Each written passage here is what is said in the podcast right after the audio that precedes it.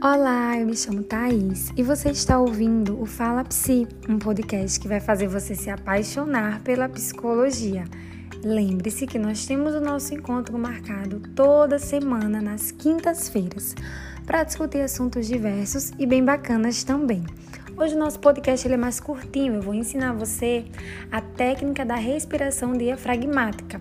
É uma técnica muito utilizada em pacientes com queixas de transtornos de ansiedade, principalmente quando há ocorrência de ataques de pânico. Quando alguém fica muito ansioso, o cérebro ele dispara adrenalina e noradrenalina no sangue. Isso faz com que os sintomas físicos eles comecem a aparecer. Palpitação, sensação de falta de ar, tremor, boca seca, enfim, dentre outros.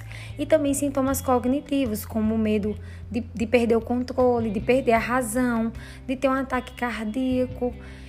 Enfim, aquela sensação de que o corpo não pertence a você. E aí, quanto mais forte for a ativação dos sintomas, maior é o pavor. E essa sensação de pânico mantém ativado o sistema simpático.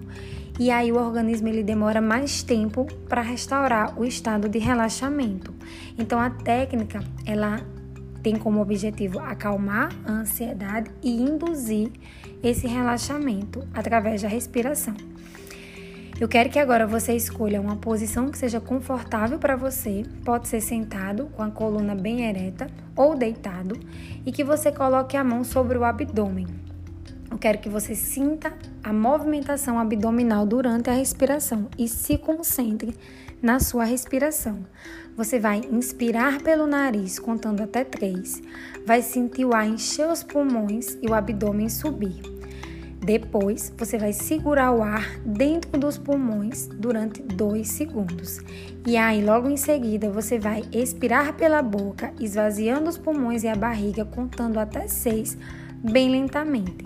Quero que você repita esse processo duas ou três vezes, por pelo menos dois minutos. É o tempo que o nosso sistema parasimpático ele precisa para desativar esse tipo de alarme interno que a gente tem e aí ele promove o relaxamento. Eu postei há pouco tempo no feed cinco motivos para você praticar a respiração diafragmática, depois dá uma conferida lá.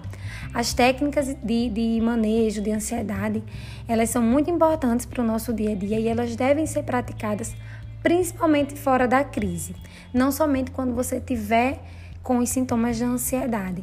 No dia a dia, ela vai ter uma eficácia muito boa também, porque você vai estar antecipando esse relaxamento. Isso é muito importante. Então pratiquem, me diga se gostaram e na próxima semana a gente se encontra com um novo episódio, um novo tema bem bacana para a gente conversar. Até mais!